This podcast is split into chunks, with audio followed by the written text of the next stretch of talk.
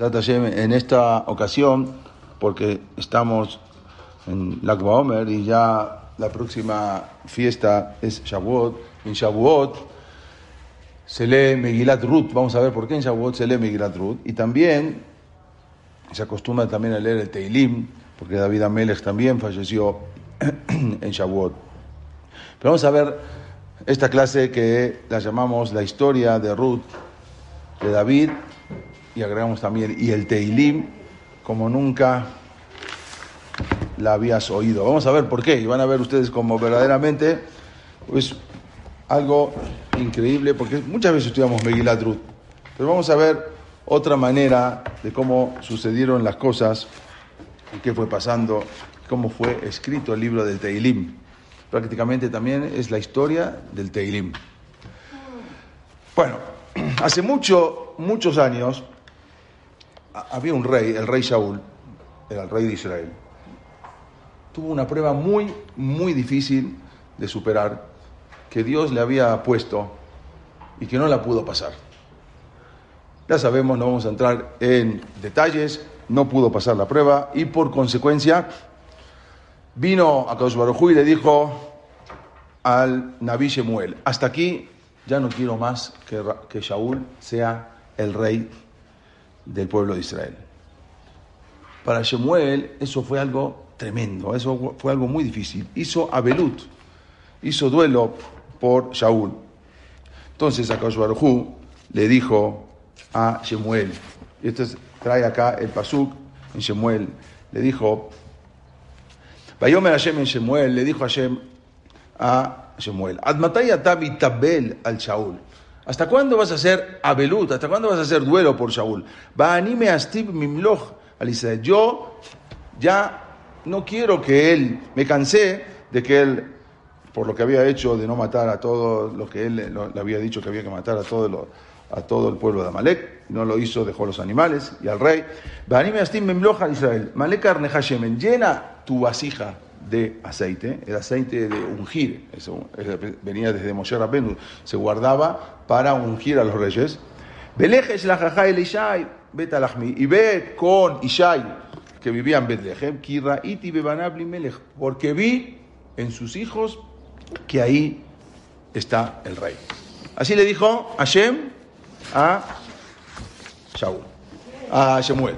Bayomer, pero Shemuel tenía miedo. Bayomer, Hashem, ah, ¿qué le dijo? ¿Qué le dijo Shemuel? Bayomer Shemuel, Ejelej, me llamás Shaul Baragán, ¿y cómo voy a ir? Y Shaul se va a enterar que yo estoy yendo a ungir a otro rey, me va a matar. ¿Cómo voy a ir? Le dijo Hashem, Bayomer Hashem, Eglat Bakar Tikaj voy a dejar. Agarra un, un, eh, un borrego, un, un vacuno, eh, un animal para hacer eh, el, el, la sejita. Ve a Martal y Hashem. Y cuando se llega a enterar, le dice: Estoy yendo a la casa de Ishai porque llevo un animal para hacer sejita, para hacerle un corbán. ¿Qué hizo Shemuel? Vaya Shemuel, et Hashem, Hashem, hizo lo que dijo Hashem. Vaya Betlehem. Y llegó a Betlehem.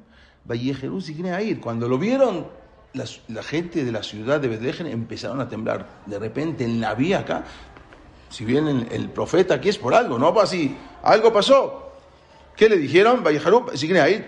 Los jajamín de la ciudad, los ancianos de la ciudad, cuando lo vieron temblaron, y trató Bayomer, Shalom Boajá. Le dijo, bueno, bienvenido el Naví.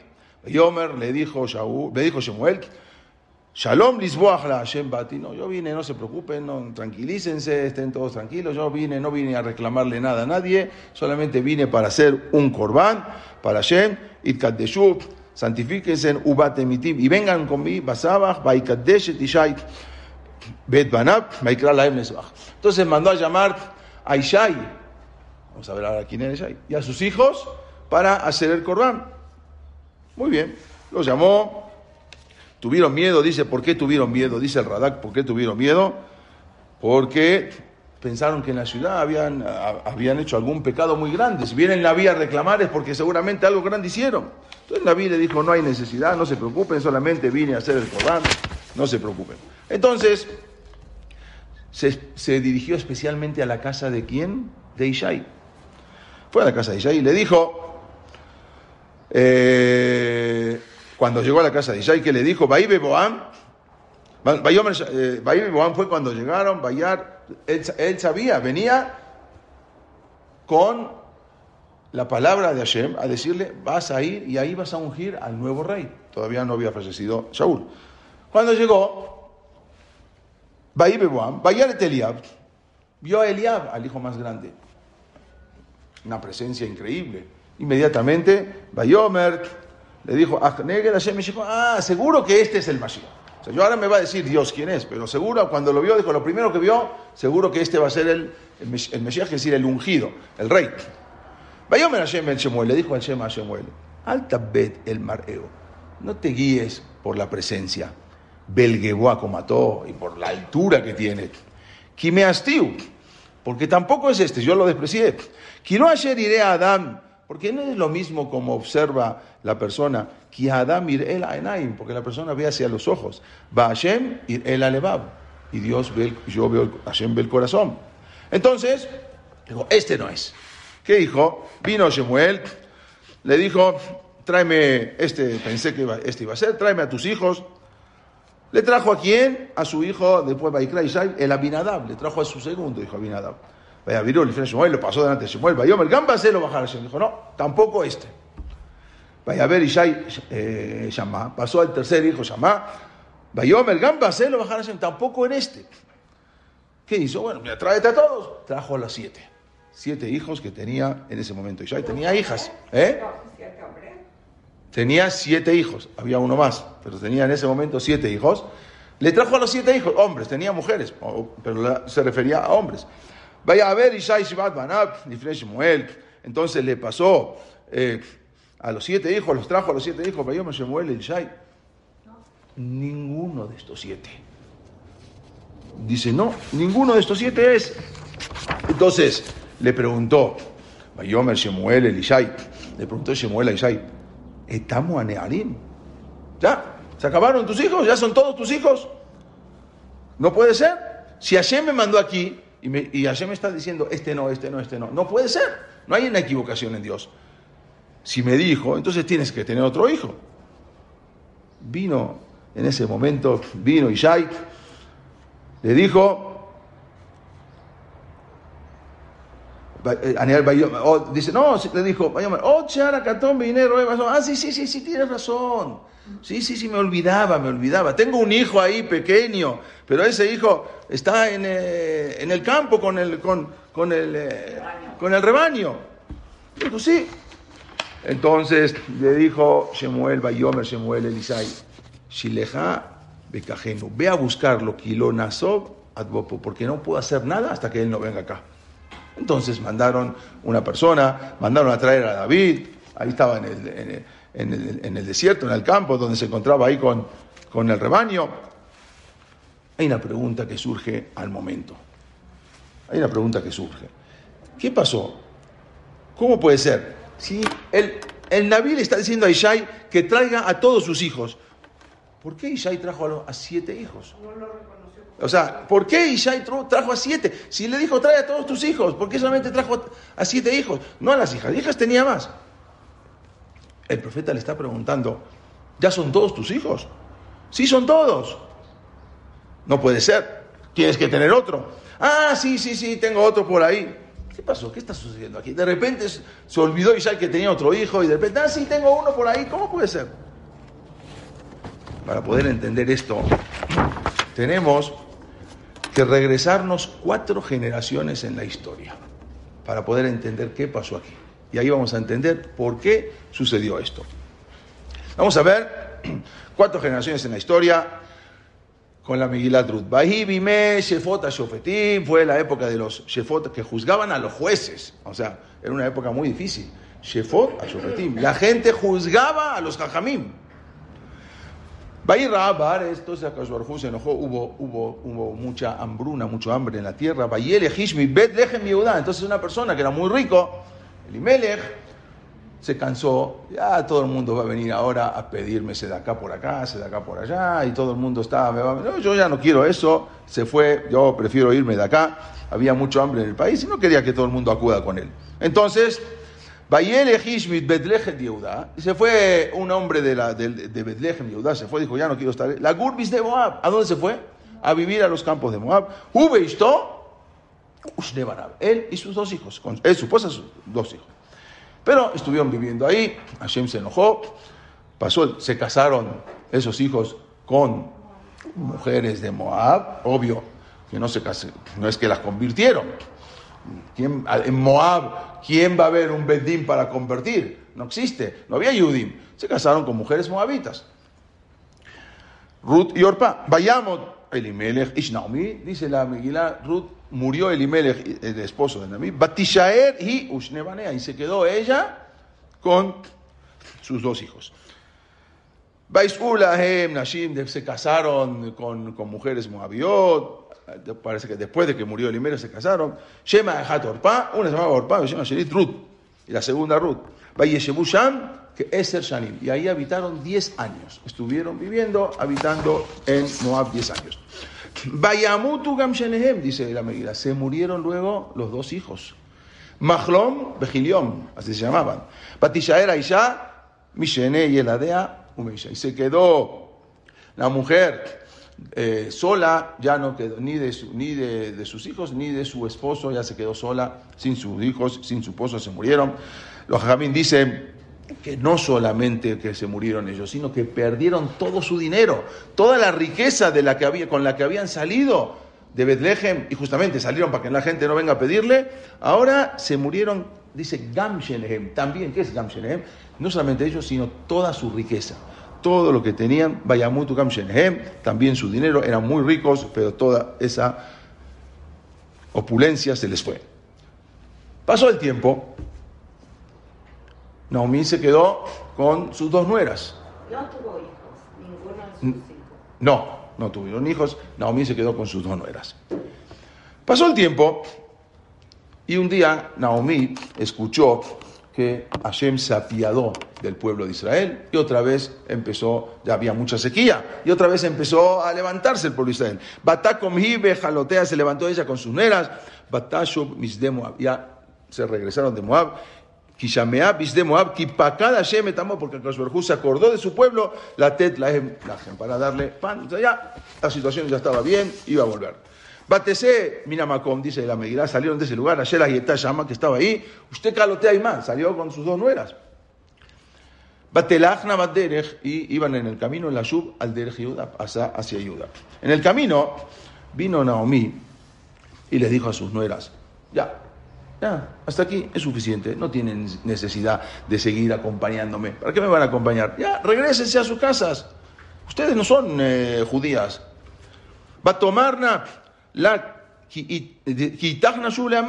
dijeron a ella, no, no, no, nosotros vamos a volver contigo a tu pueblo. Ya, regresense. No, donde tú vayas, nosotros vamos a ir. Entonces dijo Naomi, les dijo, ¿para qué? ¿Para qué? Ustedes no tienen ninguna necesidad, no tienen ninguna esperanza de poder casarse en la tierra de Israel. No hay manera, ustedes no se van a casar, no van a poder casarse con nadie, porque en la Torah está escrito, Lo Amoni Moabí, Hashem. En la Torah está escrito que no pueden venir ninguna persona de Amón, del pueblo de Amón y del pueblo de Moab, no van a ser aceptados. Israel, claro que acepta Gerim, Seguro que sí.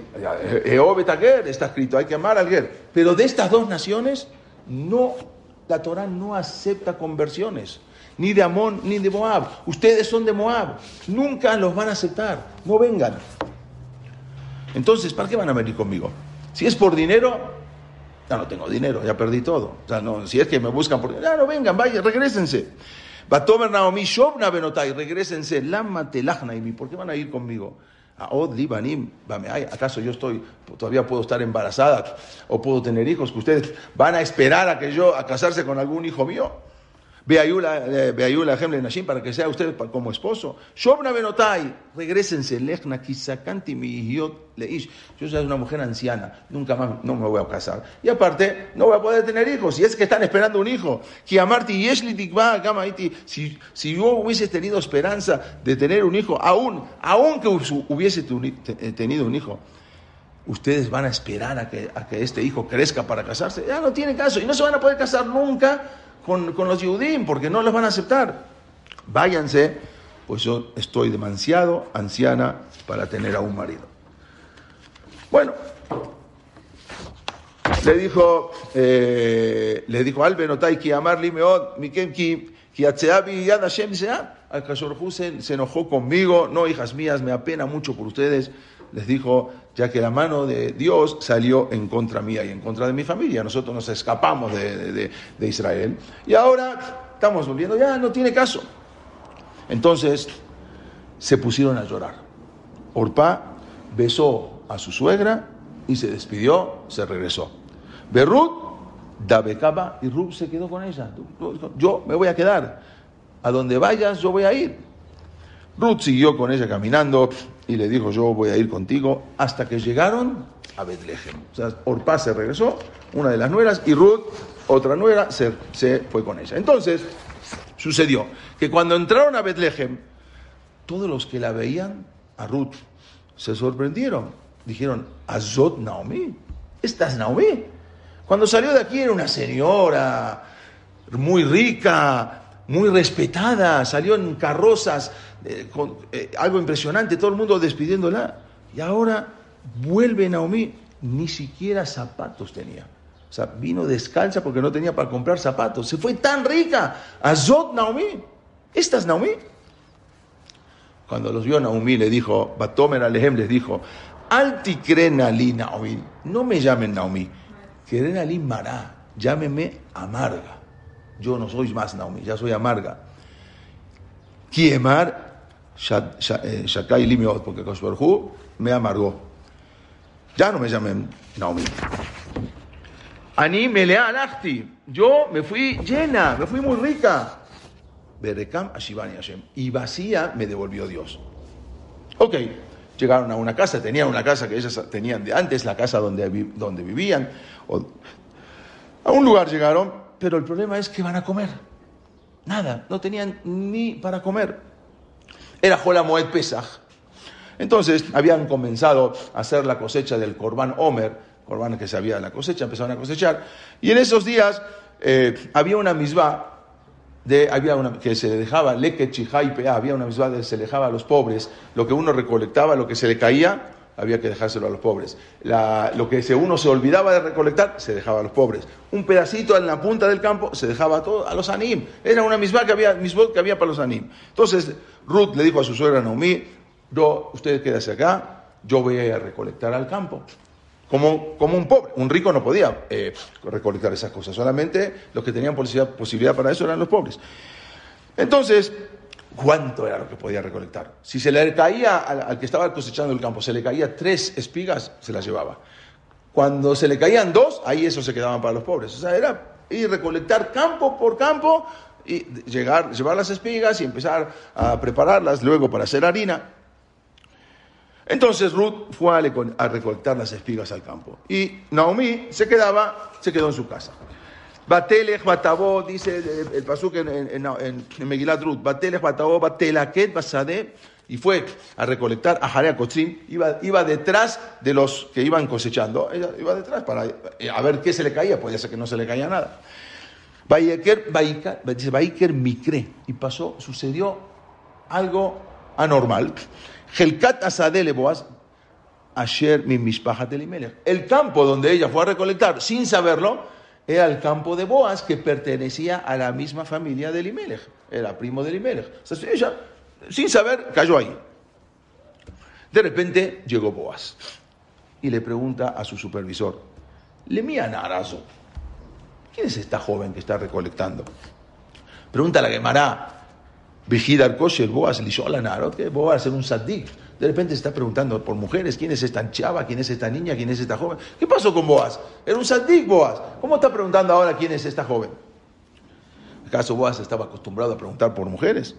Imaginemos, ¿no? Que viene, Boaz era el sadik, Boaz era el, el, chofet, en ese momento era la, la, la, la palabra de todo, de todos los jajamim, o él era el número uno, el líder. Imagínense que viene Rabhaim Kanievski y de repente, puta, ¿quién es esa mujer? ¿Boaz está preguntando por, por una mujer? ¿Cómo puede ser? Estábamos hablando de un adorador, de un grande de, toda la, la, generación. Dice la Gemara, no es así. La respuesta es que Boaz vio un seniut especial, vio un recato especial en esa mujer. Porque cuando ella se agachaba a recolectar, no se agachaba de espaldas, se agachaba de rodillas. Entonces vio una mujer muy recatada. Entonces Boaz preguntó, no preguntó Boaz, Misot, ¿quién es? No, Lemí Anarazo. Así preguntó, Lemí. Él preguntó, ¿de dónde es esta muchacha? ¿Quién le enseñó tanto recato? Lemí Anarazo. ¿Quién es su mamá? ¿Quién es su morá? Le a ¿De quién es esta muchacha? No mi, no, no quién es esta muchacha. ¿A quién corresponde? ¿Quién le enseñó todo esto? Entonces el encargado del campo le dijo a Boaz, ah, es una joven moabita de, vino de Moab, que regresó con, con Naomi, su suegra, y vino a recolectar eh, desde la mañana, está recolectando, se queda desde la mañana hasta la noche recolectando, se va detrás de cada uno a ver qué se le cae para poder llevar. Llámala, por favor, le dijo Boaz. Cuando vino, entonces cuando llegó Ruth, le dijo, escucha hija mía, no vayas a recolectar a ningún otro campo. No te vayas de aquí. Aquí y, y apégate, júntate con mis muchachas, con mis jóvenes que trabajaban ahí con él. Pon tus ojos en este campo y ve detrás de los que están cosechando. Yo le ordené a mis sirvientes que nadie te moleste y si tienes sed también que te den agua. Dicen los jajamín que aquí Boaz le dijo un gran secreto, le reveló un gran secreto a Ruth. Cuando le dijo, Bejotit Bakib Narotay, apégate con mis muchachas, con mis jóvenes. ¿Qué le quiso decir? Le quiso decir, así como mis jóvenes y mis muchachas se pueden casar con cualquier yudí, tú también te puedes casar con cualquier yudí. Apégate con mis muchachas, estate con ellas. Ah, y si tu suegra te enseñó que nunca te vas a poder casar con un yudí, porque la Torah dice, lo yabó, amoní, Hashem. Es cierto, la Torah está escrito eso. Pero ¿sabes cuál es el motivo por qué la Torah castigó al pueblo de Amón y Moab? Porque ellos, ayer lo cuando el pueblo de Israel salió de Egipto, ellos no se acercaron a darle como un jefe, como un favor, toman, quieren agua, quieren, quieren comer, nada, los dejaron. Ustedes son un pueblo así, por eso los castigó. Pero ¿quién son los que tenían que venir a dar eh, eh, agua y pan? Las mujeres, son las mujeres estaban en la casa, los hombres tenían que haber acercado. Los hombres fueron castigados y no las mujeres. Lo que dice la Torá, lo llamó a Moni Moabí, la Torá dice, no puede venir Amón Moab. Hashem, alcalde Hashem. Amoní veló Amonit, los hombres y no las mujeres Amonit. Moabí veló Moabit y no las mujeres entendieron mal. La Torah eso es lo que quiso explicar. Por lo tanto, tú sí te puedes casar con un yudí. Eso le dijo, júntate con mis muchachas. Entonces, fue Ruth con su suegra feliz, le traía lo que había recolectado, y le dijo, Naomi, mira lo que me dijo Boaz, me dijo Boaz que sí, que yo me puedo casar. Naomi le había dicho su suegra, dicho, ¿para qué van a venir? Nunca te vas a casar. Dijo, así, así es la alajá, perfecto. Entonces tengo una increíble idea, le dijo Naomi, pero se la guardó. Después de, después de tres meses vino Naomi y le dijo a su nuera, tengo un shidduch para ti. Dice, bueno, ¿quién es? Boaz. Ni más ni menos que Boaz. Era el más grande jajam de toda la generación. Se había fallecido su esposa. Tenía hijos y todo, pero habían fallecido también sus hijos. Sí, pero su esposa ya había fallecido también. Sí, exactamente. Pero igual ya había fallecido su esposa. En esos tiempos había una misma. En hoy, no, en esos tiempos cuando entraron, cuando Yoshua Binum entró a Israel, había una misma de que él repartió las tierras a cada, a cada y a cada familia. Cada familia le daba una tierra cuando entraron a Israel. Había una misma que si alguien por necesidad o lo que sea, vendía su parcela, vendía su tierra, había una misma que un goel, tenía que venir alguien de la familia a rescatar el campo, porque ese campo no podía pertenecer a otra familia, tenía que ser para heredar. Entonces, como Yoshua Binun había entregado tierras, entonces la familia tenía que ser, ese campo, lo que tienen, había que heredarlo. Y si alguien lo vendió, tiene que venir otro a rescatarlo. La Torah dijo, ordenó que alguien tiene que venir. ¿Quién es el que tiene que, venir, tiene que venir a rescatarlo? El pariente más cercano. Si no está el pariente más cercano, tiene que venir el otro y así, los más cercanos a rescatar el campo porque ese campo pertenece a la familia original desde que entraron. Entonces le dijo Naomi a Ruth, mira, tengo una idea. Ve al campo de Boaz y dile lo siguiente. Ellos tenían un campo todavía, que cuando se habían ido, cuando era un campo que estaba así, eh, desocupado, nadie lo entendía, pero se habían ido, había un campo. Entonces vino, eh, vino, Ruth, vino Naomi y le dijo a Ruth, dile a Boaz, nosotros queremos vender el campo de mi, de mi, de mi ex esposo, de mi esposo que había fallecido. No, perdón, del esposo, de Mahlón, del esposo de Ruth, porque había heredado el campo de, de Elimelech, el esposo ya había fallecido. Queremos vender el campo. Estaba ahí un campo, porque no tenemos lo que comer. Y por cuanto que tú eres pariente nuestro, entonces tú tienes que rescatar el campo. Si tú aceptas comprar el campo, está perfecto, pero tengo que hacer otro pedido. También quiero que me incluyas con el campo. Compra el campo e incluyeme a mí con el campo, a. ¿Sabes por qué te digo que me incluyas? Porque ¿cuál era el motivo? ¿Por qué tenían que uno heredar el campo no se podía vender? Porque tenían que todo el mundo saber que siempre recordar que ese campo pertenece a tal familia.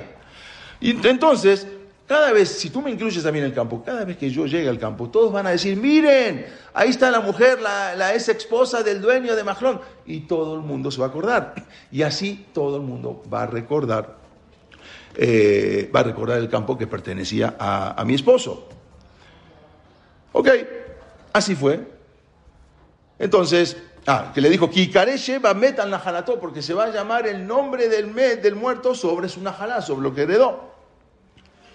Entonces, así fue, Ruth fue al campo, en ese momento estaba Boaz terminando de estudiar, terminando de comer y de, beber, y era ya la tarde, era ya muy tarde, se fue a dormir Boaz. Dicen los jajamín, fue a dormir en el campo, Boaz durmió en el campo, no tenía casa para a dormir. ¿Qué- ¿Por qué Boaz era tan rico? Aparte era un jajá muy grande, ¿cómo se va a dormir en el campo? Dicen los jajamín, como dijimos, Baí Fota Shopotim, era una época que la gente juzgaba a los jueces, la gente juzgaba a los jajamín. Una época muy parosa, una época de mucho libertinaje, muy liberal, la gente acostumbraba a robar, la gente acostumbraba a cometer adulterio en, en el campo, en, el- en estar así con una mujer. Boaz se quedaba a dormir en el campo para que no vengan los jóvenes y hagan cosas que tienen que hacer en el campo. O sea, para eso se quedaba, se quedaba en el campo a cuidar. Entonces, por eso prefirió dormir en el campo, para cuidarlo, que no roben el campo y también para que no vengan la gente eh, eh, a hacer cosas indebidas. ¿Qué pasó? En ese momento Boaz estaba durmiendo en el campo y de repente se le acerca una mujer. Una mujer, se le acerca una mujer, Ruth. Él está cuidando que no pase nada y se le acerca una mujer. ¿Cómo puede ser? Bají, Bajatía Laila, a medianoche, Vallejerada ahí, se espantó Boaz. ¿Cómo? Yo estoy cuidando que no pase nada y viene a provocarme una mujer. ¿Cómo puede ser? Bailafet, Bejineisha, Shohevet, Margelotab. Y de repente una mujer está acostada casi en sus pies. Se estremeció, se estreme- estremeció Boaz y dijo, Mi Adviti, ¿quién eres tú? Le dijo, Anoji Ruth Amateja, yo soy Ruth, tu esclava, yo soy Ruth tu sierva, la que vengo a recolectar acá. Ufarastá que nafeja la mateja kiguelata. Ahí le dijo, Ufarastá que nafeja, vas a extender, como que le dijo, extiende tu jupá. ¿Quieres el campo? Cómprame, compra el campo. Tienes que, tú tienes que rescatar el campo porque tú eres pariente. Y también rescátame a mí. Ufarastá que nafeja quiere decir, haz una jupá. ¿Y por qué? Kigoelata. Porque tú eres el, el que tiene que tienes que rescatar. Tú eres el encargado, el pariente cercano para rescatar el campo. Entonces Boaz le dijo, Berujá, tú, tienes, tú eres bendita, hija mía, tú tienes razón. Yo soy el que tiene que rescatar el campo. Sin embargo, hay uno más cercano que yo. Hay un hombre más cercano a mí que él primero tiene la que él tiene la opción. Si él no lo quiere, ok, estoy dispuesto, rescato el campo y te rescato a ti y me caso contigo. Pero le dijo, quédate aquí esta mañana, yo voy a ir al Bedim. Se llama Tob esa persona. Si esa persona Tob, él tiene la prioridad, él le corresponde a él rescatar el campo. Si no va a querer rescatarlo, entonces yo lo voy a hacer. En la mañana, Boaz mandó a Ruth a su casa y él se dirigió al Sanedrim. Se fue al Sanedrim, juntó a, tal- a todo el Sanedrim y les dijo, vengo a decirles una alajá. Hay una alajá que es, es amoní, pero amonit. Todo lo que prohibió la Torah es casarse con una mujer de Amón, con un hombre, eh, eh, que no venga un hombre de, de Amón, pero una mujer sí puede venir, es así. Moabí, todo lo que la, la Torah prohibió, que no aceptar ni Gerim, convertidos de eh, eh, Moa- Moabí, veló Moabit, pero mujeres sí. las mujeres moabitas sí se pueden casar en nuestro pueblo. Y explicó todo el motivo. Y justo en ese momento, ¿quién entra al Bedim, al Sanedrim? Tob. En ese momento entra Tob. Le dijo, Tob, ¿cómo estás? Hay un campo que hay que rescatarlo. Y tú eres el pariente más cercano. ¿Quieres tú rescatar el campo? Me dijo, sí.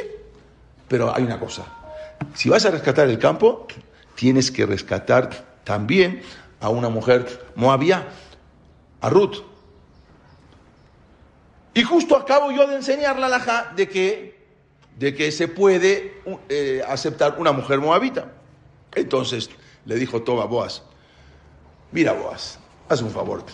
Yo no sé si la laja es así como tú dices, si no es la laja, no me hagas meter en problemas, después me van a decir que mi hijo, que si se puede. Por favor, no me no, no me quiero casar con una. El campo lo quiero rescato, pero yo casarme con una mujer de Moab, por favor, no me vuelvas, no me vuelvas loco, no me traigas problemas más de lo que yo tengo, no quiero, llévate el campo, llévate a la mujer y no me traigas más problemas.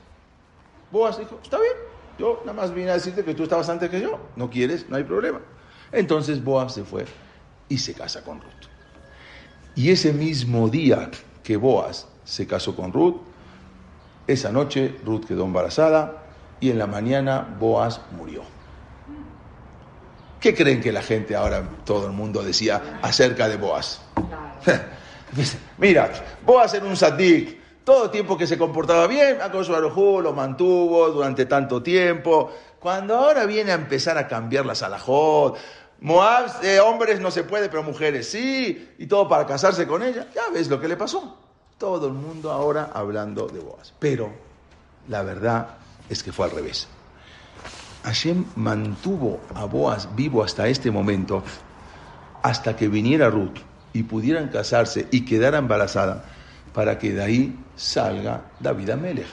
La gente entendió diferente. Ah, mira, Boaz eh, empezó a cambiar la zarajote al otro día murió. La gente no entendió. Porque tiene otros caminos. La gente no sabía eso. Entonces empezaron todo el mundo a sacar sus propias conclusiones. Se embarazó, se murió Boaz. ¿Quién nació de, ese, de esa unión? Obed. Tuvieron un hijo que se llamaban Obed. Obed fue un gran saddik. Y cuando llegó el momento de casarse, la gente decía, ¿qué te vas a casar? ¿Con quién te vas a casar? ¿Con una mujer yudí? ¿Cómo te vas a casar con una mujer yudí si tú eres descendiente de Moab? Mi abuelo, mi papá, él el que decía la salahot. Y él fue el que pasó la alajá, él dictaminó la alajá que se puede una mujer moabita. Un hombre es el que no puede, la mujer sí. Perfecto, se casó. Tuvo un hijo más adelante, eh, Obed. ¿Cómo se llamó ese hijo? Ishai. Ishai era un saddik impresionante. La Gemaran Baba cuenta que en toda la historia del pueblo de Israel hubo cuatro personas que murieron sin Hataim, sin Abonot. Cuatro. Cuatro personas en toda la historia del pueblo judío que murieron sin Abonot. Solamente, y no tenían que morir. Solamente murieron por el Nahash, por el tío el Nahash, porque cuando vino el Nahash, la víbora, y hizo todo lo que hizo, como que echó el veneno y a partir de ahí se, decretó la muerte. Si no fuera por, por eso, no hubiesen muerto, no hubiesen fallecido. Hubo cuatro sadikim. ¿Quiénes son? Uno era Binyamin, hijo de Jacob. Él fue un sadik que no tuvo un solo abón en toda su vida. Otro fue Amram, el papá de Moshe, que tampoco tuvo abonot. Otro fue Ishai, el papá de David Amelech, y otro fue Kilab, uno de los hijos de David Amelech, que murió joven. ¿Eh? Una pregunta, si fueron, o sea, fueron tzadikim, no sabía que... Nunca pecó. Y cuando le llegó el momento de casarse, también se casó con una mujer normal. ¿Cómo se llamaba? ¿Alguien sabe cómo se llamaba la esposa de Ishai, la mamá de David Amelech? Se llamaba Nitzebet. Nitzebet Bat Adiel.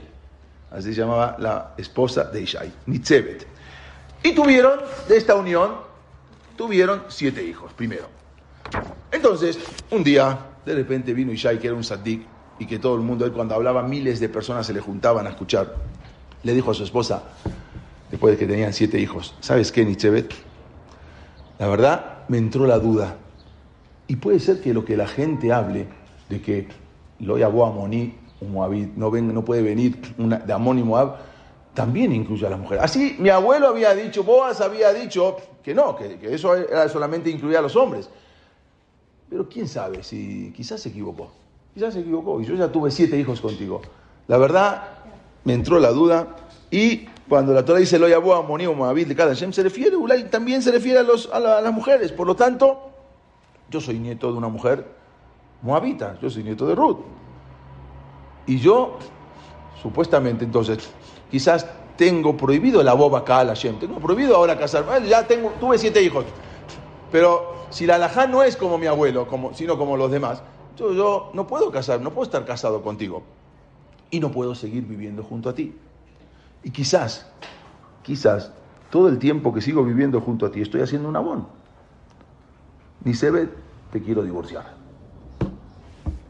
Ella le dijo, pero yo no quiero divorciarme. ¿Por qué me vas a divorciar? Yo no quiero. Entonces les dijo ella, mira, ok, quédate en la casa, no pasa nada, pero no vamos a convivir juntos. Cada uno por su lado. Quédate tú en la casa o quédate en otra casa que tengo, cada uno por su lado. Y así estuvieron durante tres años. Luego de tres años, vino Ishai y siempre buscando alguna manera, se le ocurrió una idea para poder tener un hijo más.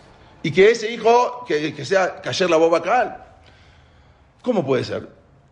La Gemara cuenta un caso, y hubo también un caso hace no mucho tiempo. Un mamzer. Ustedes saben que la, la de un mamzer es Loya Boba Kaal, por más que se case y tenga hijos, todas las generaciones van a seguir mamzer. No, hay, no existe arreglar una generación tu mamzer. ¿Qué, como dice Jasito, ¿qué, culpa tiene el hijo?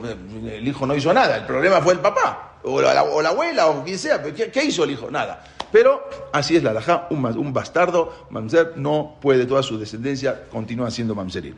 Hay una sola posibilidad de arreglar la descendencia de un mamzer. Es muy difícil, hoy en día casi no hay. Aunque hace 20 años, un poco más, hace 30 años, hubo un caso y le dieron esa solución. ¿Cuál es? Hay una sola posibilidad. Si el mamzer se vende a, a sí mismo como Ebedibri, va y le dice a una, hoy en día no hay esclavitud, pero va a un lugar donde existe todavía la esclavitud, como pasó por ejemplo en la India o lo que sea, va con un, con un, con un eh, y le dice, oye, eh, cómprame como esclavo. Esclavo, mamá es esclavo. Esclavo es, no hay, no hay sueldo, no hay nada. Esclavo, lo compra como un esclavo. Como un ave Entonces, en ese caso dice la Torah que cuando alguien adquiere un ave hay una misma, le puede dar la shivha kenanit. O sea, una persona tiene una, también una esclava que no es judía, ahí se puede casar. Un eve se casa, un yehudí que se vendió como esclavo, se casa con una shivha kenanit que también trabaja con él y tienen hijos. Esos hijos se llaman Abadim Kenaanim, se llaman esclavos Kenaanim. Esos luego cuando libera al Señor, los, hijos se quedan como esclavos para toda la vida, para el patrón. Entonces, el mamzer tiene un hijo, si ese mamzer se casa, tiene un hijo que se llama Evet Kenaani, y la alajá dicta que cuando el dueño libera al, al señor Yehudi, le dice, ya, ya, no te quiero como esclavo, entonces los hijos se convierten ahora en Evet Kenaani, y este, si libera luego, ah, se puede liberar, si viene el patrón y libera a esos hijos, se llaman Gersedek. Automáticamente, así es la, así es la laja. Hoy en día casi no hay, se llaman Gersedek. Y ese Gersedek ya no tiene problema de mamzerut. Y ese Gersedek se puede casar con una mujer que la puede convertir y hacerla normal. Y ya arregló. Es una manera que se puede, muy difícil, pero existe la manera. No, ¿qué pasa con la gente con de que un mamzer pueda tener un hijo que sea cayer la boba cal, que pueda venir. Dijo Ishai, si para Mamzer sirve esto, también sirve para Moabí. Entonces, yo tengo una shivja, yo tengo una sirvienta, que la, o sea, que la, adquirí, y le dijo, fue con ella y le dijo, prepárate, me voy a casar contigo. ¿Qué? Me voy a casar contigo. Él pensaba casarse con ella, y luego va a tener hijos, y van a agarrar a ese hijo y lo va a liberar, y ese hijo ya es Gersede, y ese hijo ya arregló el problema, ya arreglé el, problema de Moabit, de, Moab, así como era el problema de, de Mamzer. La sirvienta, la sirvienta, cuando escuchó esto, se... ¿eh? ¿Lo arregla con esa sí. no con los otros siete? No, los otros siete, él, él tenía duda, no es que estaba seguro. Dijo, si quiero, lo, que, eh, lo que ya nació, nació, pero si yo quiero seguir teniendo hijos, no me puedo seguir. No era que seguro, que porque el, el abuelo decía que sí, era, se podía. Pero para arreglar lo que sigue. La sirvienta cuando escuchó eso se espantó. ¿Se va a casar conmigo? Este, ¿Ishai se va a casar conmigo? Fue corriendo y le dijo a quién? A Nitzebet. a la, a la mamá, a la esposa. ¿Sabes lo que quiere hacer tu marido? Quiere casarse conmigo para tener hijos. ¿Qué, qué- qué le pasó? Le dijo Nisebet, muchas gracias, Cola Cabot, gracias que me viniste a decir, tú no hagas nada, prepárate, te vas a casar como se casaban antes, toda cubierta, así como, como se casó Rachel, que no se dé cuenta, en la noche te vas a casar y vas a estar con él. Y, no, tú no vas a decir nada, no hables, yo soy la que voy a estar con él. Entonces, así fue como Ishai pensó que se casó, y en la noche todo oscuras, como existía la manera, como había antes, y verdaderamente estuvo esa noche con Nitzebet, no con la Shibha Kenanit. Él pensando que iba a tener hijos con la sirvienta, pero tuvo hijos con quién? Con su esposa. Bueno, con el tipo de seniut que existía antes había la manera. Luego de tres meses, de repente sale la Nitzebet embarazada. Y todos saben que hace tres años que Nitzebet no vive con Ishai. ¿Qué pasó? De repente la ven embarazada. Cuando todo el mundo, ¿cómo puede ser? Esta mujer se fue con otro. Ishai les dijo a sus hijos, cuando nazca este bebé, lo vamos a tratar como un esclavo. ¿Sí? Bueno, entonces nació la criatura, un bebé pelirrojo. ¿Ya ven? ¿Ya ven? No es de nuestra familia, no es nuestro un pelirrojo. ¿De dónde salió un bebé? Na- Nadie es pelirrojo, este salió pelirrojo. ¿De dónde salió? Ahí se, van, se dan cuenta. Entonces lo llamaron David. Y lo criaron hasta que creció un poco. Entonces lo llama su papá Ishai y le dice, mira David, aquí tienes el ganado, aquí tienes el rebaño, te vas a hacer tú, te vas a hacer encargado, vete al campo y quédate ahí y te vas a encargar toda la vida, no te queremos ver acá, y vete tú allá y te quedas con el rebaño en, eh, en el campo. Vete para allá. Bueno, David Amelech, está, está bien, David Amelech se fue. Imagínense David Amelech, no tenía identidad. No había. ¿Quién era David Amelech? ¿Quién soy? ¿De dónde vengo? ¿De dónde provengo? ¿De dónde soy? Imagínense una persona que no tiene identidad, no sabe ni quién es. ¿Qué pasa con esa persona? Una persona que se siente así, que hoy en día una persona que se siente así, que se, se, suicida. ¿Qué pasa? Un, un niño que se siente mal en la clase, que lo... "Eh, Este David Amelech, sin identidad, no sabe ni quién es ni de dónde viene. Y no solamente eso, en toda la ciudad de Betlehem se corrió el chisme. ¿De qué? De que lo echaron a este, a este hijo de su casa.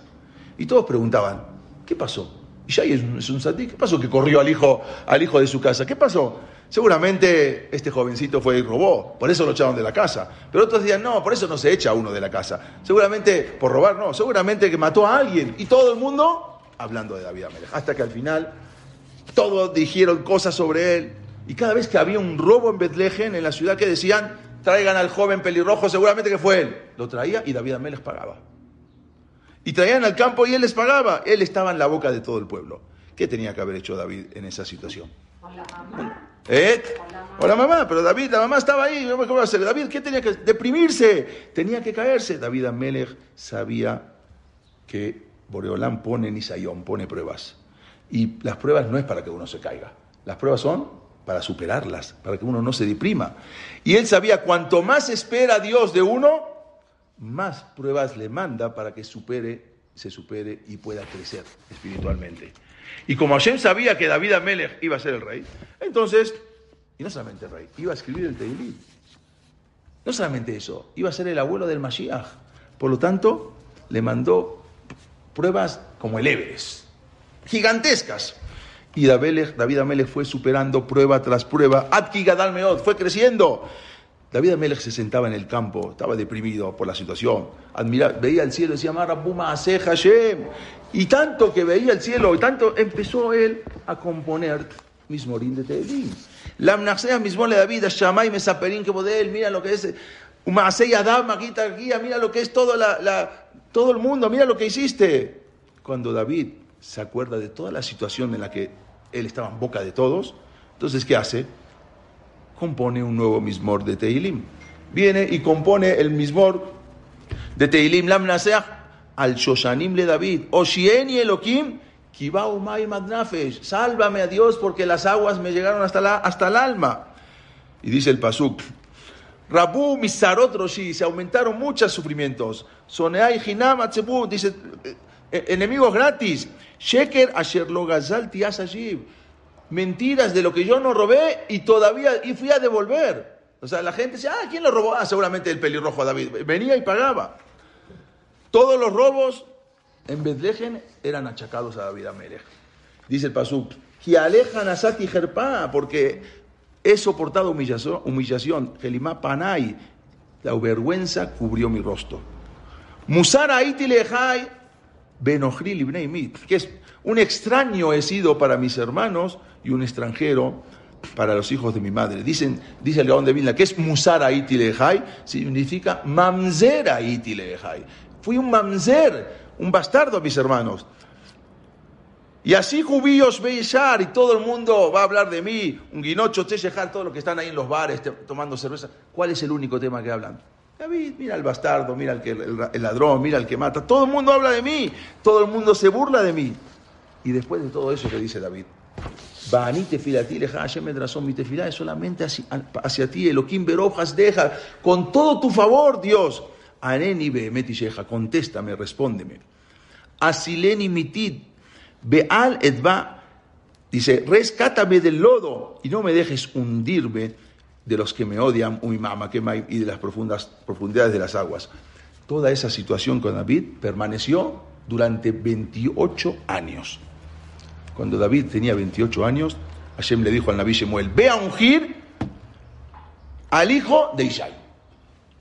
Ahí es cuando empezamos. Fue, ¿cuáles son tus hijos? Le trae siete. Isaí le trae siete hijos. Viene el Naví, ¿cómo se llama? Elishab, Abinadab, Shaman, Etanel, Radai y Elihu. Entonces, no había. Le dijo, pero falta un hijo, ¿no tienes más hijos? ¿Tamo Nearim? Dijo, sí, son todos. ¿Cómo todos? No, ah, no, tengo uno más. Fue abuela en el desierto. Ok, lo trajeron. Cuando traen al octavo hijo, que era David Amelech, entonces se da cuenta Ishai que él se equivocó durante 28 años. Y en ese momento, Ishai se dio cuenta de toda la tragedia que había provocado.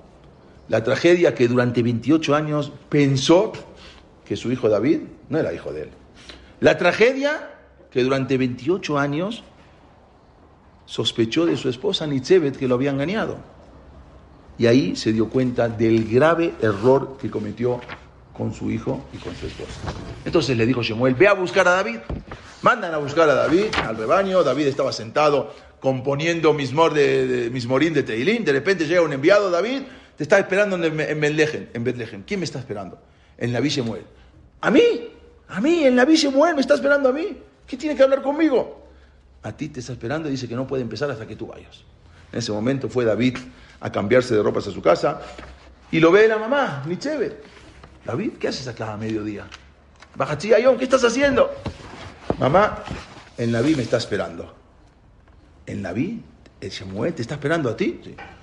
Perfecto, yo voy contigo. David fue, entró a la casa, pero Nitzebe se quedó afuera. Cuando entró David, lo vio Shemuel, dice, ay, ay, ay, ay, ay, también este es pelirrojo, también este va a derramar sangre como, como Esab. En ese momento Akashurujú le dijo, Behu Admoni Él sí es Admoni, pero con buenos ojos. Él tiene los ojos, sí va a matar sangre, sí va a derramar sangre, pero al pi alajá, al pi sanedrim, no es que va a derramar sangre como Sab. Según, según la alajá va a derramar, va a derramar, a derramar Y le dijo Akashurujú al Naví, Shemuel, mi ungido está parado y tú estás sentado. En ese momento estaba sentado Shemuel.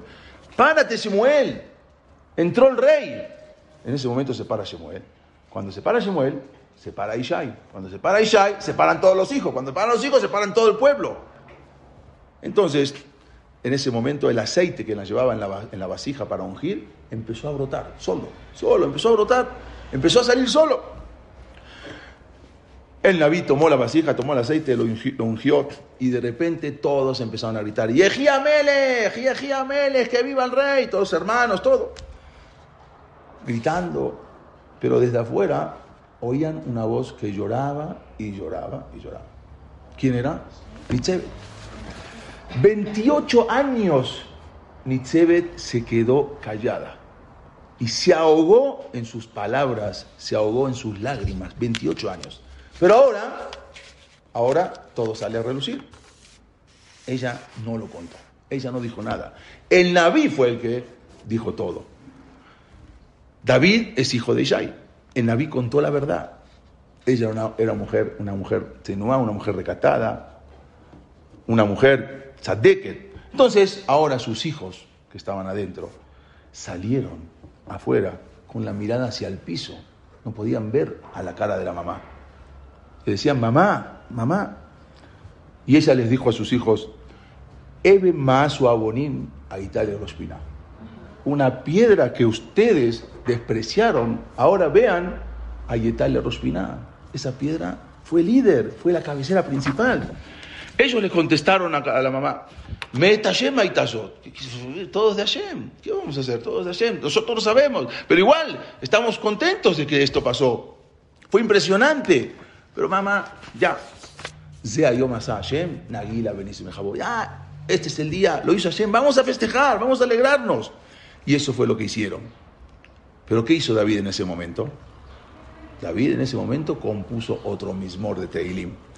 Shira Maalot David, Hashem lo a No te creas que ahora como me ungieron como rey, ahora me voy a enaltecer, me voy a enorgullecer. Veló Ramo Enay, mis ojos tampoco se levantaron. Veló y Dolot, tampoco fui con grandeza, Ubiniflaot Mimeni. Hashem no se alzó mi corazón en arrogancia y no se levantaron mis ojos y no me encaminé con grandeza. Hace unos minutos era una persona sin identidad. No tenía identidad. ¿Quién soy? ¿De dónde vengo? Y ahora, ahora pasó a ser rey. Y no se le movió nada en su corazón. Nada. ¿Cómo puede ser que no. A ver, tú no eres nada, un mamzer, y de repente ahora es un rey. ¿Qué pasó? Cuando le preguntamos a una persona que está viajando en el coche, a ver, ¿dónde estás? Eh, ahora estoy en el centro. seguimos hablando con él. Oye, ¿a dónde estás ahora? Ahora estoy pasando por Polanco. ¿Y dónde estás ahora? Ahora ya llegué a Tecamachalco. Pero ¿qué pasa si le preguntamos a un niño chiquito? Un niño chiquito. Oye, ¿dónde estás? Estoy sentado arriba de mi mamá. ¿Y ahora dónde estás? Estoy sentado arriba de mi mamá. ¿Y ahora dónde estás? Estoy con mi mamá. ¿Y ahora estoy, estoy de la mano de mi mamá? No, sabe si está en Polanco, Tecamachal, con el centro. Él está sentado arriba de su mamá. Dijo David Amelech, toda mi vida yo estuve sentado arriba con Akosh Barujú. Imlo Shiviti Bedomanti, Nafshi que gamul aleimo, kagamul alay nafshi. Yo estoy como un niño sentado arriba de mi mamá, dice en el Teilim 131. ¿Acaso no me he callado mi alma como un niño sobre su madre, que, que gamul alay nafshi, como un niño que está arriba de su madre? Toda la vida yo estuve con mi papá y no me deprimí, por eso no me deprimí. Porque todo lo que me hicieron siempre estuve con mi papá, por eso lo gabalipí, por eso tampoco me voy a enaltecer ¿Por qué? Porque yo toda la vida estuve con mi papá, nunca estuve deprimido, porque siempre estuve con mi papá, con Abba, con Nashkosh. Terminó esa situación y ahora David se convierte en una persona, uff, una persona muy importante. Sin embargo, regresó al campo con las ovejas, no quiero nada, pero un día escuchó que había una guerra. Una guerra. Goliat, Goliat el Pelistí estaba amenazando al pueblo de Israel. El rey Saúl dijo, convocó a todo el pueblo. Todos los hermanos de David se fueron. David se quedó con, en el campo y todos los hermanos se fueron. Pero iba a su casa ya. Hasta que vino el papá le dijo, David, ve con tus hermanos, tienes que ir a pedir, ve a Kaj, ¿sabes que Hay un problema. Ellos se fueron y no dejaron Get. Cuando se iban a la guerra dejaban Get. ¿Por qué? Porque si se morían, porque la mujer no se queda una, entonces dejaban Cuando volvía, se anulaba Get. Ve porque tus hermanos se olvidaron de hacer Get. Entonces David fue a buscar a, sus hermanos, a avisarle que Get. Pero cuando llegó ahí, de repente ve a un gigante de tres metros, todo cubierto con armadura, maldeciendo, maldiciendo a, Dios. Cuando David escuchó eso, y de repente también por otro lado eh, eh, eh, escucha uno que está pregonando de parte del rey. Por orden del rey Shaul, quien se anime a pelear contra Goliat y lo mate, el rey lo hará muy rico, le dará a su hija como esposa y lo va a liberar de todos los impuestos. David preguntó, ¿dónde está el rey Shaul? Fue con el rey Shaul. Se presentó con él y le dijo, yo voy a matar a Goliat. ¿Tú vas a matar a Goliat? ¿Y no tienes miedo? ¿Yo miedo? ¿Acaso usted no sabe que yo estuve 28 años viviendo en el campo y tuve que pelear contra osos y leones? ¿Y los maté? No tengo miedo. Gameta Aribe, Gameta Dob y deja. También yo peleé contra ellos. Bueno, dijo Saúl, está bien. ¿Tienes armadura? No, no tengo armadura. Ok, ponte la mía. Le dio la armadura. El rey Saúl era muy alto. David Amelech era muy, muy, muy, muy bajito. De repente, en el momento que David se pone la armadura, por arte de magia la armadura se le amolda a su cuerpo. ¿Quién ve esto? Shaul. Mira cómo se le amoldó la armadura. Se acordó lo que le había dicho Shemuel. Kará, Shemet, Mamlehut, terminó, tú ya no vas a ser rey. Pero él no sabía quién va a ser el próximo rey. Y de repente ve que la armadura se le amolda al cuerpo de David. Ah, este se va a ser el próximo rey. Ok. Si va a ser el próximo rey, quiere decir que me va a matar. Para que yo, para que, para que yo no sea rey, me tiene que matar. Entonces David Amelech enseguida lo miró y se entendió todo lo que estaba pasando por la cabeza de Saúl. Dijo, ¿sabes qué? No quiero la armadura, está muy pesada, llévatela tú, no quiero armadura, no quiero nada, llévatela, yo me voy solo. Así, así me voy. Y se fue David Amelech así. En ese momento, cuando de camino agarró cinco piedras que estaban eh, ahí en la calle, las levantó, ¿qué hizo David? En ese momento, compuso otro mismo de. Shira Maalot, Esaenai Elearim Meai Esri. ¿De dónde va a venir mi ayuda? Hashem Le contestaron. Llegó David con Goliat, lo observó lo vio Goliat a David, le dice que soy un perro, que me, vienes con piedras a pegar. Soy un perro, ¿no? Le dijo, Bati eleja, vine, Beshema, Sheme, lo que es Ebaot, ayer jarafta, porque tú maldijiste al pueblo, a, Dios y al pueblo judío. ¿Y? ¿Y, me quieres asustar? Espérame un minuto, le dijo David Amelech. Se volteó. Empezó a hablar con el ministro del hierro en el Shamaim, el que se encarga del Barcel. Le dijo, le dijo, yo tengo unas piedras en mi mano. Y hay un gigante frente a mí que está totalmente cubierto con una armadura de hierro. Por naturaleza, una piedra no va a poder romper el hierro. Te propongo un trato, le dijo al zar, al ministro del hierro en el Shamaim. Tú sabes que nosotros los Yudim hacemos Brit Milá desde Abraham vino con una piedra, con una piedra filosa. Siempre se hizo con una piedra filosa. Te propongo algo. Si tú me ayudas a que mi piedra pueda romper el barcel, el hierro de la armadura, te propongo que de ahora en más, cuando yo sea rey, voy a exigir y la alajá va a ser que la, el Brit Milá se haga con hierro, con un cuchillo, ya no se va a hacer más con piedra. En ese momento, David Amelech va, le tira la piedra, la piedra le cae y se muere, se cae y después le corta la cabeza, se murió Goliat. Desde ese momento y hasta el día de hoy, todos los Berit Milá se hacen con hierro. Entonces el rey Shaul preguntó a su general Abner, ¿Quién es este joven David que mató a Goliat? es el hijo de Ishai, todo el mundo lo sabe. Sí, sí, sí, ya sé que todo el mundo sabe. ¿De dónde linaje? ¿De qué linaje es? Quiero saber si viene de Yehudá, pero de Yehudá de Pérez o de Serach. Si viene de Pérez, entonces puede ser rey. Ahí me voy a preocupar. Si viene de Serach, no pasa nada. Vino uno que en ese momento estaba ahí y se llamaba Doek, le dijo, le dijo, ah, ¿de qué se preocupa, señor rey? Ni Zerach, ni pero este, este viene de, de, Moab, de, una, moabita, ni siquiera es Kasher la boba Cael. Empezaron a discutir entre Abner Benner y Doeg Adomí. Abner le decía, no, sí, pero puede, a Moabí voló veló Moabit. El otro dice, no, ¿quién te dijo eso? Claro que las mujeres también se tenían que haber acercado a darle pan y pan. Eh, los hombres a los hombres. Y las mujeres se tenían que haber acercado a las mujeres para darle pan y agua. Tampoco pueden venir. Y estaban a punto de dictaminar la alajá de que no puede venir, David Amelech iba a ser de, Moab y no podía venir en Kaal Y en ese momento, en ese momento entra Amasá Ben Yeter a Israelí y le dice, Rabbotai, señores, Así es la alajá del din de Shemuel a Naví. Amoní velomo amonit, hombre y no mujer, Moabí velomo Moabit. Y sí es Kasher la boba este muchacho David. ¿Qué hizo David en ese momento? cuando se enteró lo que pasó, compuso un Tehilim. Los ministros, este Doega a mí me, me, me, perseguían, el Hinam, un de Bareja y yo tenía miedo de Bareja, de Bar es la Torah, la Torah dice Baitaber, Baitaber, Baitaber. De la Torah yo tenía miedo, porque la Torah que dice, lo llamó Amonim Moabid, que Sasa al Alimbrateja, pero yo me alegré que Moshe Shalal Rab. Alimbrateja es la Torah ve al P, la Torah ve al P, la Torah oral dice que sí puede venir Amoní, pero Amoní es el, hombre el que no, pero la mujer sí puede decir, en la Gemara siempre dice Amarrab, Amarrab, es Anojía Alimbrateja. En ese momento se alegró David Amelech, a partir de ahora David tiene que ser el rey y el yerno de Saúl. Pero vino Saúl, que no le quería dar a su hija, le dijo, ¿sabes qué? Ven acá tú te toca casar a mi hija, pero antes tienes que hacer algo. Tienes que ir con los Pelishtim y traerme 100 orlot. 100 Brit Milot de los, de los Pelishtim. Y después vienes y te casas con mi hija. A mí me dijo, está bien. ¿A dónde lo mandó eh, Shaul? Imagínense que lo mandó a, a Gaza. Le dijo, métete a Gaza, hazle Brit Milá a 100 palestinos, haz una seguridad después por el Brit Milá y después regresas conmigo.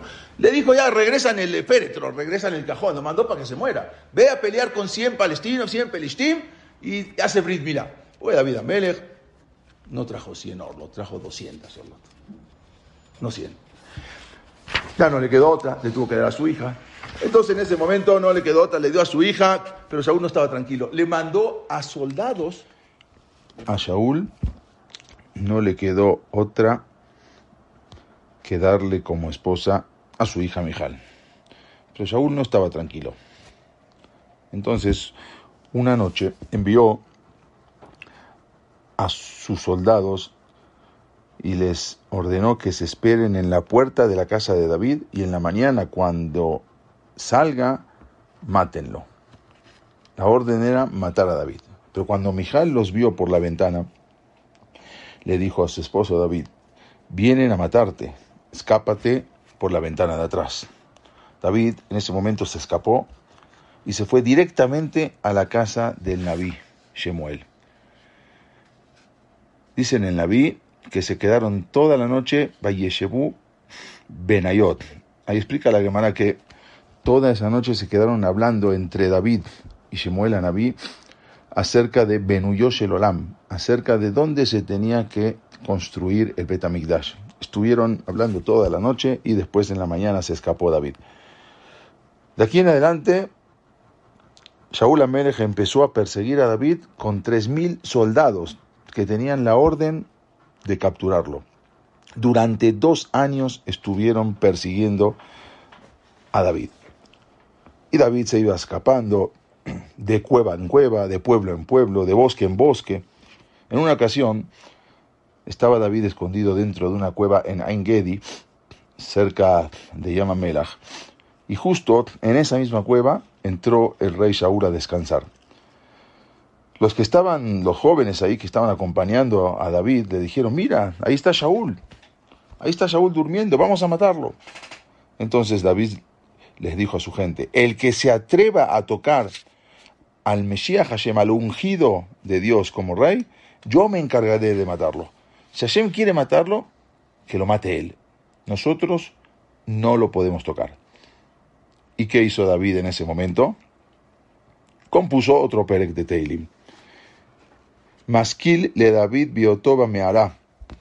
Cuando estaba David en la cueva, Colí el Hashem, Esak, Colí el Adonai et Hanan. Mi voz hacia Dios clamaré, mi voz hacia Hashem suplicará. Y no lo mató David. Pasó un tiempo y Shaul Amelech murió. David entonces asumió como rey. Se dirigió, lo primero que hizo fue dirigirse con Natán Anabí, ya no estaba Shemuel Anabí, ya había fallecido, se dirigió con Natán Anabí y le dijo que quería construir el Betamigdash. Natán Anabí le dijo, déjame consultarlo con Dios, con el Baruj y te digo. En la noche se le presentó a Shem en sueños a Natán Anabí y le dijo, David no va a ser el que construya el Betamigdash, sino que su hijo será quien lo construya. Ve y dile a David que él no puede construir el Betamigdash. Fue Natán Anabí el otro día, al otro día fue con David Amelech y le dijo que a Kosberhu le reveló en sueños que él no puede construir el Betamigdash, sino que será hasta la generación siguiente con su hijo. Esa noticia enseguida corrió como reguero de pólvora, enseguida se divulgó por toda la ciudad.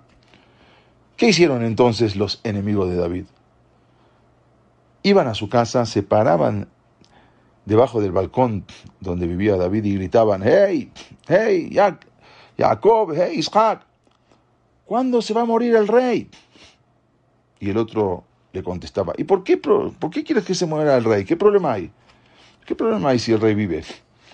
No, lo que pasa es que yo ya quiero que se construya el Betamigdash. Y mientras el rey David esté vivo, no se va a construir. ¿Cuándo se va a morir? Y el otro le contestaba, tienes razón, tienes razón, ojalá que se muera hoy mismo. Eso duele, ¿no? Bastante. Pero ¿qué hizo David cuando escuchaba eso y cómo la gente se burlaba de él? Compuso un nuevo Perek de Teilim, Shira Ma'alot le David. Ellos piensan que me hacen sufrir. Piensan que yo estoy sufriendo. Samachti beomrim bet Hashem. Me alegré cuando decían sobre mí, Bet Hashem Nelech, que vamos a construir, vamos a hacer la casa, vamos a ir a la casa de Hashem. Ojalá que si se construya el Bet que se construya el Bet cuanto antes. Yo soy el que impide que haya Bet entonces que yo no esté. Y después, más adelante, cuando David falleció, después de cuatro años, Shelomo Amelech, su hijo, comenzó a construir el Betamidash, que se tardó siete años, o sea que después de once años se terminó el, de construir el Betamidash. Entonces Shelomo Amelech hizo una gran inauguración, pero cuando quisieron entrar al Betamidash, las puertas no se abrían. Por más que insistían, las puertas del Betamidash se quedaban cerradas, no había manera de abrirlas. Entonces, dijo 24 cánticos, 24 shirot betishbajot Baruj y no le contestaron del Shamaim. Las puertas no se abrían. Hasta que al final, Shelomo Amelech dijo, Babur David Abdeja, hazlo por David tu siervo. Y de repente, las puertas se abrieron del Betamigdash y pudieron entrar. En ese momento, cuenta el Talmud, cuenta la Gemara que la cara de los enemigos de David se hicieron que Shulea quedará, se ennegrecieron como la parte de abajo de unas ollas. Toda la cara, todas las caras de los enemigos de, David, porque se dieron cuenta que Hashem sí quería a David y que por eso ahora sí se abrió las puertas del Betamigdash. Y sobre eso, que David ya sabía que iba a pasar, ¿qué fue lo que hizo? Compuso un nuevo Perek de Teirim, Mismor Shie Hanukatabai de David, Hashem Kidilitani. Me enalteciste el día de la Hanukkah, Abai, del día de la inauguración del Bet HaMikdash, me enalteciste Hashem Kidilitani. ¿Qué es Kidilitani? Explica el Gaón de Vilna. Kidilitani, que abriste las delatot, que abriste las puertas por mí. Velosimachta oibaili, y no alegraste a mis enemigos por mí. Está escrito en la Gemara que también el rey Nebuchadnezzar, el rey Nabucodonosor, en una ocasión también quiso decir Shirot Betishbajos, también quiso cantarle a Kadosh Baruj y en ese momento Hashem no se lo permitió. Vino el malaj Gabriel y le pegó una cachetada en la boca y se cayó. Preguntan los Jajamín. Al contrario, al contrario, si quiere cantarle Nebuchadnezzar, si quiere cantarle a Dios, déjalo que siga cantando. ¿Qué problema hay? Que siga diciendo alabanzas a Dios. Entonces explican los Jajamim. Darle alabanzas a Dios o cánticos a Boreolam cuando uno es rey, eso no es ninguna hazaña, no es ningún sejut. Una persona está rey, está, no, no tiene problemas, está en su palacio. ¿Qué quiere decir Shirot Betishbachot? No es ninguna hazaña. Entonces vino el manaj Gabriel y le dio una cachetada en la boca, le cerró la boca a Nebuchadnezzar y le dijo, ahora cántale a Kaush ahora cante a Hashem. Pero este ya no le cantó más. David Amelech, después de cada cachetada, después de cada golpe de haber recibido, él componía un nuevo canto, componía una nueva alabanza a Kaush Este era David Amelech. Recibir golpes y decir muchas gracias. Recibir Isurim constantemente, burlas, sufrimientos, y decir gracias a Hashem. Y encima cantarle, componerle un mismo. Esto era David. David Amelech no se caía por nada. David Amelech no se deprimía. Él sabía que cuanto más a lo probaba, era para poder subir más en categoría. Y cuanto más venían los nisionot, las pruebas, más le cantaba y más componía Mismorim de Teilim. Este era David Amelech, el que nunca se caía, el que seguía adelante porque él sabía que estaba sentado con Akadosh Barujú. Ese es el motivo por el cual David Amelech compuso el Teirim. Ese es el motivo por el cual David Amelech viene de Ruta Moabiad por el sacrificio que hizo. Y ese es el motivo por el cual el Mashiach Sitkenu va a venir de la estirpe de David Amelech. Muchas gracias.